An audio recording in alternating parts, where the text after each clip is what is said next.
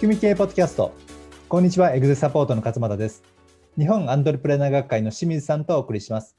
本日のテーマは指示待ち社員への対応についてお話をしていきます。清水さんよろしくお願いいたします。はいお願いします。はい。社長さんとですね話をしていますとよく出る話題が、まあ、あるんですけどあの、まあ、社長といってもあれですね結構規模感の大きい社長さんの、が、まあ、多いんですけど、あのまあ、これはね、いいか悪いかちょっとわからないですけど、社員がなかなか動いてくれないという悩みをね、うん、抱えている社長さんがたまにいて、まあ、たまにまあ結構あるのかな、いるんですけど、あのでそれどうすればいいですかねって話を結構されるんですよね。うん、で、ね、社員、大体ね、人数多ければ多いほど目立つのが2対6対2の法則的に、上の2割の社員さんはすごい積極的に協力して動いてくれると。うん、で下の2割のあの社員さんはもう全く動かないと。何言っても、うん、は反逆的な態度を取ると。で真ん中の6割は、まあ、動かないんだけど、まあ、ちょっと言えばなんとなく動いてくれるみたいな感じになってしまうんでね。うん、そのまあ、下の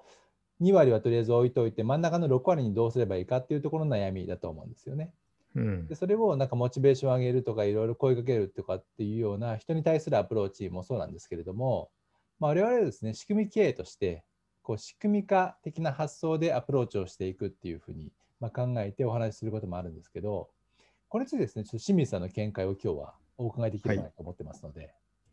はい、はい、よろしくお願いいたします。はい、まあ、いわゆる指示待ちの人たちですよね。そうですね、指示待ちですね。はい。はい、これあのさっきおっしゃったように26あ2か、うん、っていう分け方でなる人もいれば会社の文化的にはそういう人が多い会社ってもあったりすると思うんですよね。ああなるほど。そもそも。だそれってなぜかっていうとやっぱ会社の仕組みの問題であったりとか社長のリーダーシップのあり方だったりとかでそういうことが起こると、はい、いうことかなと思ってまして、まあ、まず原因から考えていくとちょっといくつか挙げられる原因としては、はい、今日6つちょっと挙げたいんですけども、はい、1つ目がマイクロマネジメントと呼ばれるやつですね。うん、まあこれ、このポッドキャストでも何回かお伝えしたかもしれませんけども、要は細かいところまで部下の仕事を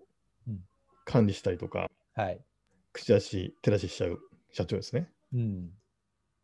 で、これやっちゃうと、だんだん社員の人は結局社長がやるんじゃんっていう話になっちゃうんですよね。確かに。はい、なので、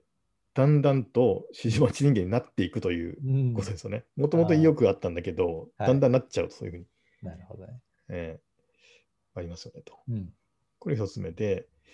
二つ目が共通の目的は不在っていうことで、そもそも会社が目指している目的とか方向性と、その人個人のキャリアであるとか、はい、やりたいことがずれているということですね。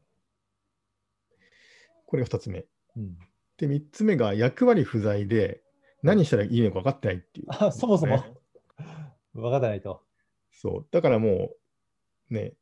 指示されないと何したらいいのか分かんないっていうことがあると思うんですよね。うん、結構これあの、私が最初に入った会社で新卒だったじゃないですか。はい。だからで、そうすると、新卒って基本役割ないんですよ。うん、会社の中に入っても。そうですね。そうすると何していいか分かんないから、指示待つしかないっていう状況ですよね、当然ながら。はい。当然まあ、これと同じことが起こるという。はい。ですね。いつまでたっても そうなってる。そう、役割がない。うん、あとは、権限が不在で、要は何、その権限を持たされないでできないので、仕事が、うんえー、指示待ちにならざるを得ないということがあるのかなと。はい。あと単純に仕事の能力とか、仕事をするための知識が持っていなくてですね、はい、で指示を仰がざるを得ないという状況になっていると。うんはい、あと6つ目が成長意欲不在で、そもそもその人自身がやる気がないということです、ね。ああ、そうですね。はいまあ、これもね、はい、残念ながらあるかなという感じがしますね。なるほど。うん、そう考えると、一番最後以外は、なんか会社側の問題というか、はい、まあ、社長の問題というか、そちら側で何とかすれば何とかなるような原因ですよね。そうですね。すねはい。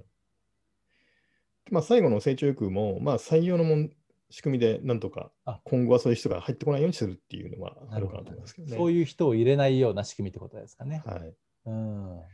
ほど。そういうね、社長さんとお話してて、はい、あのね、面と向かってね、あなたのせいですとは言えませんけど、であのまあ、そういう話をしていくと、あ仕組みの問題なのかなっていうふうにね、ちょっと思思われる方もいて、だったら自分が何とかしなきゃなっていうふうな、自己自己責任にこう転嫁して考えられる社長さんもいらっしゃいますけど、うん、基本的にはなんか社員が悪いっていうような発想になってますよね。うん、うん。まあ、仕組み系の中でね、あの社長の自己判断、リーダーシップの自己判断、あ自己診断か、はい、えー、っていうね、プログラムがあって、うん、まあ、そういうので気づいてもらうような、一応サービスは我々も提供してますけども、はいまあ、そういうのを使っていただくとかですね。うん、はい。まあ、というので、というので、6つ原因見つけたんですけれども、あご紹介したんですけれども、はい、じゃ対策としてどうすればいいかということで、うん、まあ、改善対策方法ですね。はい、これは5つちょっとご紹介していこうかなということで、5つ。まずは1つ目が、はい、はい、まず1つ目が、成長意欲がない人を雇わないと。うん、いうことですね。採用の部分、ね、そもそも、えこれ大事だと。うん、やっぱり人ってなかなか変わりませんからね、成長意欲ない人って、はい。うん、残念ながら。これはどうやって判断すればいいんですか、成長意欲ないとかって。これはまあ採用の段階でやるしかないと思うんですけども、うんはい、まあ、その人の要は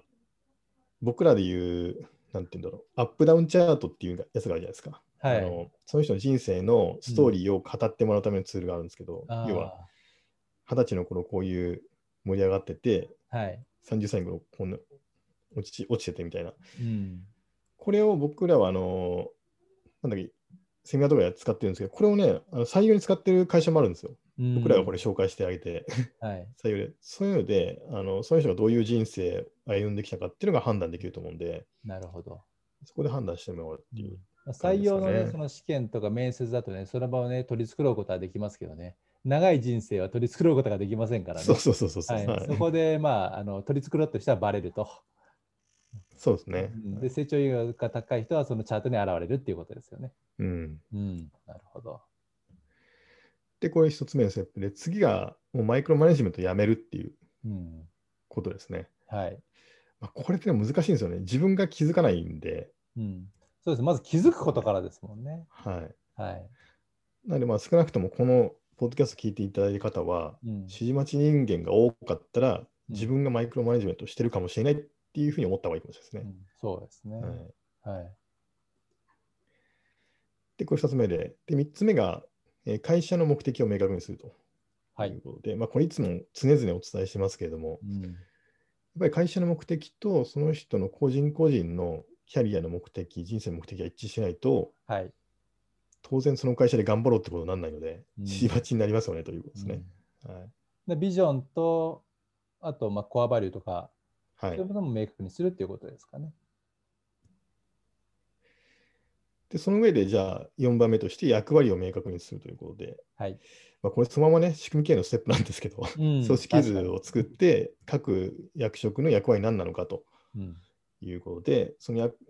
各役職の存在の目的と仕事の内容とか基準とかを明確化していくと、はい、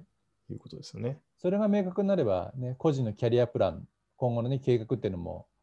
ある程度見えてきますもんね。そうですね。はい。うんこれ僕らがね、組織戦略と呼んでるやつですね。はい。で、最後5つ目のステップは、えー、役割が決まったら、じゃあその仕事をこなすための能力であるとか、知識っていうのをちゃんと提供してあげるということですよね。うんまあ、これトレーニングのプログラムだったりとか、あと情報共有の仕組みだったりとか、そういうものが必要になってくると、うん、そうですね。いうことですね。はい、はい